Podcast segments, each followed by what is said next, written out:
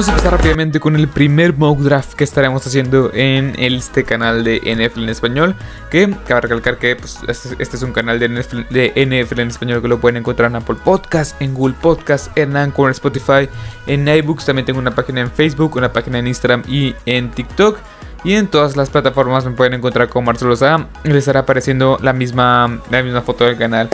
Y sin más que decir, pues este es el primer mock draft de este, este primer mock draft de este canal de, de, NFL español. Yo creo que voy a estar haciendo alrededor de tres. O sea, para ir este básicamente para ir viendo las diferentes situaciones, los diferentes escenarios que se pueden llegar a, que se puedan llegar a dar en este, en este draft. Y básicamente, pues básicamente esta, el, este smoke draft no es como que la ciencia exacta, no es como lo, las predicciones como tal. No, o sea, quiero, estos son escenarios, mis escenarios, los que yo veo un poco más factibles. No quiero que lo digan como que yo estoy diciendo la verdad absoluta y que yo básicamente digo que este, este equipo va a seleccionar a tal jugador. No, por ahí no va. Básicamente es un mock draft, es una simulación de cómo yo veo, este, como yo veo que va a ser el, el proceso del draft. Y sin más que decir, vamos a empezar rápidamente con el primer, el pick número uno, este global que le toca a los Jacksonville Jaguars por segundo año consecutivo. Eh, que, bueno, en este caso, el año pasado fue Trevor Lawrence, que era muy claro el jugador el cual iban a seleccionar en estos Jacksonville Jaguars. Pero en, este, en esta ocasión, la verdad es que estuve muy.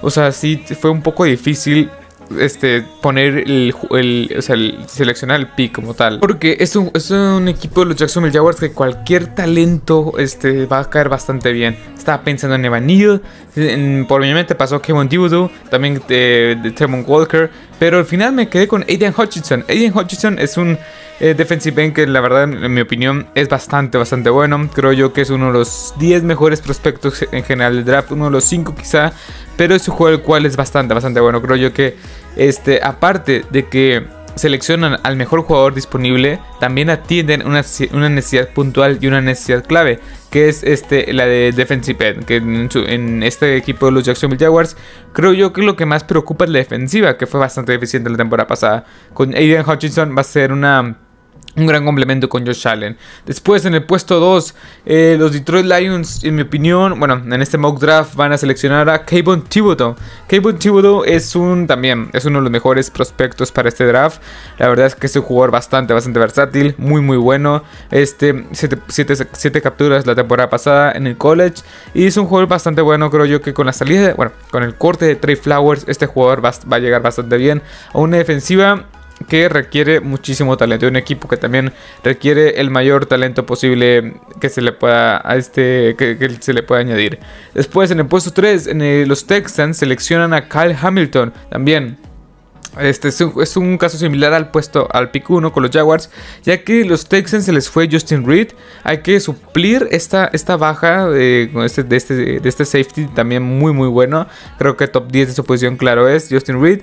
Y también te llevas el mejor talento disponible quizá. Kyle Hamilton es bastante versátil, un talento bastante bueno en la posición de safety y puede ser, o sea, para muchos es el mejor talento en todo el draft, el mejor prospecto de todo el draft. No sé si para mí lo sea, pero claramente es uno de los defensivos más prolíficos de toda esta, de toda esta camada de este de, la colegial que viene a la NFL. Y después en el puesto 4, los Jets seleccionan a, Matt Garner. Este jugador también, Sauce Garner, es un cornerback bastante, bastante bueno, la verdad. Es un jugador el cual es un shutdown corner, creo yo, que puede llegar a ser. No sé si desde el día 1, pero claramente desde el día 1 de ser un cornerback muy, muy competitivo. Es un cornerback que no ha permitido touchdown en toda su carrera en college. Es un cornerback que me gusta mucho lo que este Robert Sally va a tener algo muy similar a lo que tenía en Richard Sherman en su momento con San Francisco. Y creo yo que es el perfecto, es el fit perfecto, creo yo. Y como quiera, los Jets no sean, este, no sean no, se han preocupado por, por, ocultar un poco el interés que tienen por este gran jugador. Después, en el puesto 5, los, los New York Giants seleccionan a Evan Neal, el tackle ofensivo de los, de, los Alabama, del equipo, bueno, de la Universidad de Alabama. Este jugador es el quick fit, el juego de pies es bastante, bastante bueno, la verdad. Este jugador es muy, muy bueno este, en protección de pase, también es bueno abriendo huecos en el juego terrestre, pero es mejor en protección de pase. Es 6 pies 8, un jugador bastante bastante, versátil. Creo yo que si estos Giants en verdad están, están apuntando todo por Daniel Jones, tienen que proteger a, Daniel, a Daniel Jones. Después en el puesto 6, yo algo que una de las cosas, una de las diversas cosas que estoy seguro que va a pasar en este draft es que los Panthers van a agarrar un coreback. Y en este mock draft puse a Kenny Pickett. Kenny Pickett es un jugador también que, bueno, en general la camada del draft como tal no es para nada buena, no es para nada espectacular, pero la necesidad está, está ahí. No es Sam Darnold, no va a ser eh, PJ Walker, tampoco el Cam Newton, que tampoco creo que está en el roster. No va a ser ninguno de estos, ninguno de estos tres corebacks que acabo de mencionar. Kenny, Kenny Pickett tiene este, este techo todavía. No sé si el techo sea más alto que el de Malik Willis, pero creo yo que puede ser un buen coreback. No ya veremos cómo, cómo le dan seguimiento este. Se me fue el head coach de los, de los Carolina Panthers. Pero bueno, en el puesto 7, los New York Giants otra vez eh, seleccionan a Trevon Walker. Este jugador es bastante, bastante versátil. Tengo mis dudas porque no tiene mucha técnica. Tengo mis dudas porque es un jugador el cual estaba en una defensiva con muchísimo talento donde tenías a Jordan Davis, a este Nakobe Dean, etcétera. Tenías una cantidad inmensa de talento en esta defensiva de, este, Georgia. Pero bueno, este, este Walker me gusta muchísimo para que llegue a los Giants, la verdad. Es un juego el cual, si no, si no lo llegaran a seleccionar en el puesto 5 y llega a bajar, es, bueno, si no, si no lo seleccionan en el puesto 5, yo creo que lo van a seleccionar en el puesto 7. Es un juego el cual encaja perfecto, creo yo, en este sistema 3-4 que está manejando el equipo de los Giants. Con Assis Larry, que son, fueron compañeros en Georgia. Tienes allá a Leonard Williams, tienes allá a Dexter Lawrence. Y esta defensiva con Trevor, Walker será una de las mejores, creo yo, o una de las más interesantes por lo menos. Después en el puesto 8, eh, los Atlanta Falcons seleccionan a el al wide de Ohio State Garrett Wilson, que para muchos es el mejor este, corredor de rutas y para muchos es el mejor este, eh, receptor para esta, de, este draft. Y para mí la verdad es que es un muy, buen receptor, no sé si sea el mejor, todavía no he hecho ese consenso, pero este, yo creo que Garrett Wilson es un receptor bastante completo. Si no tienes, o sea, este, se te fue Julio Jones la temporada pasada, esta temporada se, te, van a suspender a este, a este Calvin Ridley, no tienes receptores prácticamente, Cordarrell Patterson, pero pues tiene que hacer su, labor también como running back. Así que, así que estoy casi seguro de que también, si no es quarterback, que no creo que va a ser quarterback la verdad, pues va a ser... Eh, receptor. Después en el puesto número 9, los Seahawks seleccionan a Ikeni Kwonu también. Aquí este, no creo que vayan ni por coreback, la verdad. Al menos no en este pick. No me, no, me sorprendería para nada en la segunda ronda o en, el en los siguientes picks que tengan. Pero bueno, eh, Ikemi Kwonu, el segundo mejor tackle ofensivo en mi opinión. Muy o sea, excelente en el juego por tierra. Ha jugado como Gary, como tackle izquierdo. Este, este jugador, bueno, como tackle. Y la verdad es que es buenísimo en el bloqueo por tierra. Sí queda de ver un poco, entre comillas, en el juego eh, protegiendo coreback, en el juego por pase. Pero es un, es un tackle ofensivo muy, muy, muy completo. Después en el puesto 10, este estos los Jets seleccionan, a Charles sí, a Charles Cross de Mississippi State. Sí. Este jugador también me gusta muchísimo. Ya que los Jets ya tienes tu, jugador a la defensiva. Ocupas un jugador el cual protege a Zach Wilson. Tienes a Mikai Beckton del otro lado, del lado izquierdo como tackle izquierdo. Tienes ahora a Charles Cross del lado derecho. Y tienes a, si no me equivoco, el Aya Vera Tucker como guard. Y este, esta línea ofensiva se convierte en una unidad muy joven y bastante prolífica, bastante buena y muy interesante. Después en el puesto 11 están el equipo de Washington Football. Eh, bueno, los Commanders, los Commanders, perdón, se me, se me olvida. El equipo de Washington o los Commanders seleccionan también una, necesidad muy puntual y seleccionan al egresado de Boston College, a Zion Johnson, un jugador bastante bueno, bueno, bueno es bastante, bastante completo como hogar. Se te fue Brandon Sheriff y básicamente ocupas darle protección también a Carson Wentz. No quieres que te pase lo que le pasó en Filadelfia, que se empezó a lesionar. Después, en el puesto 12, eh, este, estos Vikings seleccionan a Derek Stinley Jr. Ocupas cornerback, o sea este equipo de los, de los, de los Vikings necesitan toda la ayuda posible en la secundaria. Tienes ahí a Patrick Pearson, pero ya se les fueron, ya se les, ya los mejores años de Patrick Pearson ya están en el pasado. Ocupas a uno de los mejores, quizá el mejor cornerback de esta, de esta lista. De no ser por esta lesión, bueno, de esta de este draft, de no ser por esta lesión que tuvo, pues básicamente estaríamos hablando que es el mejor cornerback disponible. Claramente estuvo ahí en la, en la discusión este Sauce Gardner y empezó a subir este paulatinamente Sauce Gardner, pero en mi opinión este Derek Stilly Jr. va a ser bastante bastante bueno, muy buen juego de pies, es bastante bueno juego este man, to man, eh, hombre a hombre y creo yo que va a ser una gran este, pieza en esta defensiva de los Vikings. Después en el puesto 13, los eh, creo que los Texans van a seleccionar a una, un jugador bastante que bueno, esta selección creo que yo creo yo que va a ser bastante ¿cómo explicarlo? Va a ser muy controversial porque puse a Davonte Wyatt, este, este lineo defensivo de Georgia, este lineo defensivo de Georgia a estos Texas. ¿Por qué puse a Devonte, a Devonte Wyatt antes que Jordan Davis? Yo ahorita lo voy a explicar. Pero bueno, Devonte Wyatt me gusta para este feed, para, para esta defensiva de Lobby Smith, para que haga un buen complemento con Malik Collins. Y es de 3 downs, o sea, es un jugador de 3 downs, bastante versátil. Creo yo que lo puede usar en un sistema 3-4-4-3. Y la verdad es que me gusta muchísimo. Puede presionar muy bien el quarterback, eh, bueno, el quarterback, este, y puede de tener bastante bien el juego por tierra. En el puesto número, en el pick número 14, los Ravens seleccionan al centro Tyler Linderbaum de Iowa. La verdad es que este, este, esta línea ofensiva de los, de los Ravens se vio bastante afectada por lesiones. Bueno, todo el equipo de los Ravens se vio bastante afectado por lesiones de la temporada pasada. Ocupas al mejor talento disponible en la línea ofensiva y ese es Tyler Linderbaum que es bastante bueno. Lo puedes poner como, como centro o como guard y es el mejor centro en toda la clase del draft. Después en el puesto 15, los Eagles seleccionan a lanebacker Devin Lloyd. Este lanebacker de Utah, muy muy versátil, se le compara con, con Micah Parsons como cómo, lo puedes utilizar. De repente lo puedes, de repente lo puedes ver en la línea de golpeo, lo puedes ver en cobertura. Cabe recalcar que hay muchas jugadas donde él se le ve completamente perdido en cobertura, no sabe leer muy bien. Pero creo yo que conforme vayas, este, conforme se vaya moldeando la NFL y ya esté en el, sistema, creo yo que va a ser un, un, jugador bastante completo. Es un prospecto al final del día. Y creo yo que le veo, bueno, no creo, le veo muchísimo potencial a este jugador. Después en el puesto 16, este, recordemos que eh, hubo un trade ahí, así que este, este puesto 16 pues lo ocupa los Saints. Yo creo que aquí se va a ir el segundo quarterback, que es Malik Willis a los Saints. No sé, si, estos Saints hicieron todo esto posible, todos, todos estos trades, yo creo que fue para traer un coreback. O sea, está claro que hicieron todo esto para traer un coreback. Y algo han de saber estos Saints que quizá a un equipo se, les quería adelantar a este puesto número 16 y llevarse el segundo coreback o a un coreback que a ellos les gustaba. Mi opinión es Malik Willis. Tienes eh, por contrato a James Winston por dos años. Creo yo que detrás de James Winston puedes ir moldeando a Malik Willis. Después en el número 17, los Chargers seleccionan a Jordan Davis. ¿Por qué puse esta hora a Jordan Davis? Porque los Chargers, una de las cosas más deficientes que tuvo la temporada pasada no fue su ofensiva. La defensiva por tierra fue pésima.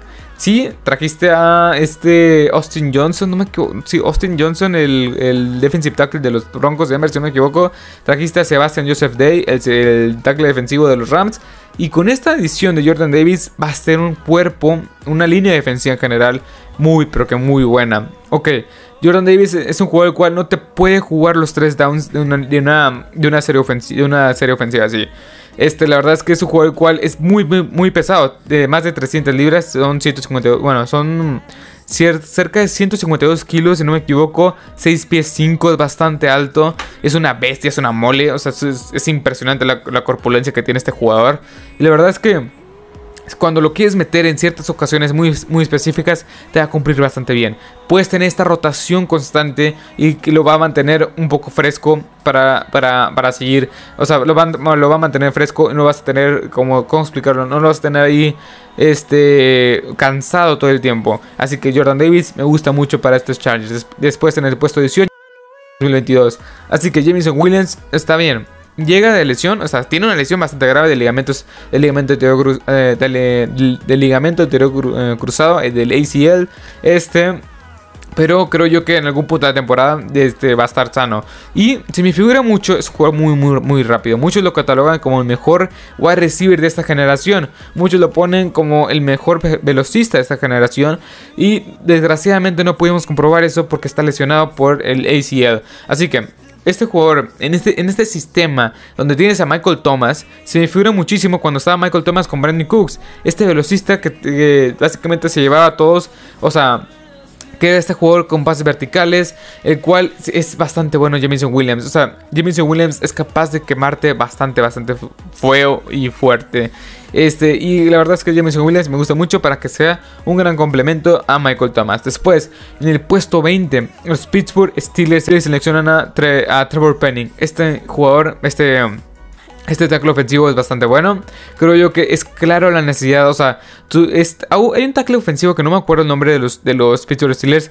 Que tuvo una calificación en Pro, Football Focus pésima. De 53, si no me equivoco. Y permitió, permitió 7 sacks. O sea, es impresionante. La, y está, hoy por hoy si lo checan en el roster. No me acuerdo si se apellidaba Allen. Este, está como, como, tackle, como tackle izquierdo titular. Así que Trevor Penning va a llegar con una necesidad puntual en esta línea ofensiva de los Pittsburgh Steelers. Después en el puesto 21, los este los Patriots van a seleccionar, bueno, seleccionan a Andrew Boots Jr., este cornerback de Clemson. Se te fue este Ah, se me fue el nombre. JC Jackson necesita reemplazar un poco esa, salida. Y creo yo que Andrew Boots Jr. va a llegar bastante bien. En el puesto 22, eh, los Green Bay Packers seleccionan a Chris Olave. Ya, era hora de traer un poco de armas. Ya se te fue Davante Adams. Ocupas armas en este equipo, en esta ofensiva de los Packers. Chris Olave es uno de los mejores corredores de rutas de esta clase. Es bastante fluido en sus pies, en su, en su juego, en sus caderas. Es muy, muy bueno. Puede, puede, este este eh, puede recibir pases estos pases este 50-50 disputados lo hace bastante bien un receptor muy muy completo y la verdad es que les hace falta este equipo a este equipo de los Packers bueno a esta ofensiva de los Packers después en el puesto 23 los eh, los Cardinals seleccionan a George Karlaftis de Purdue. Este jugador me encanta también. Es un jugador el cual, es un jugador el cual no, ha tenido los reflectores tan claros. Es un jugador el cual tiene buena técnica. Me gusta mucho cómo puede llegar a presionar bastante bien el quarterback. Y creo yo que es es claro la necesidad que tienen estos, estos Cardinals de un pass rush. Y creo yo que van a ir por un pass rush con George Karlaftis en el puesto número 23. Después en el número 24, los eh, Dallas Cowboys es claro también lo que ocupan. Y es a Kenyon Green de Texas AM. Ocupas un, ocupas un guard. Te fue eh, con los Williams. Sí pensé poner un lanebacker, no sé, ahí a este jugador de Wyoming, que se me fue el nombre, o a Nakobe Dean de Georgia. O sea, pensé poner un lanebacker o a un pass rush, pero la línea ofensiva sí, está, sí fue un, eh, hay un, un, punto en la temporada pasada que la línea ofensiva flojeó bastante. Así que creo yo que Kenyon Green va a dar un solidez a esta, a esta, a esta, la posición de Gary izquierdo bastante bien. Se fue Connor Williams, que tampoco es como que haya sido lo mejor, pero creo que eh, Canyon Green va a, hacer, bastante bien las cosas. Después en el número 25, los Buffalo Bills seleccionan a Kyle, Elam de Florida, un cornerback, y está claro, se te fue, bueno, se te lesionó Travis White, y sí, en, en, ciertos, en ciertos partidos, más en la ronda divisional contra los Chiefs, este, sufriste bastante y ocupas profundidad en esta posición que es bastante clave. También se te fue Levi Wallace y creo yo que Kyrie Alam va a ser bastante, bastante bueno en este sistema de los Buffalo Bills. Aparte que va a ser, no va a ser el, principal cornerback, va a ser el, segundo cornerback. Es un cornerback bastante, físico que sí creo yo que puede estar un poco infravalorado. Pero bueno, vayamos con el siguiente, número 26. Eh, Aquí los Titans perdieron a Rashan Evans y a, Jayon Brown. Está claro que van a ir por un lanebacker medio, hecho y derecho. Y este, en este caso es Nakobe Dean.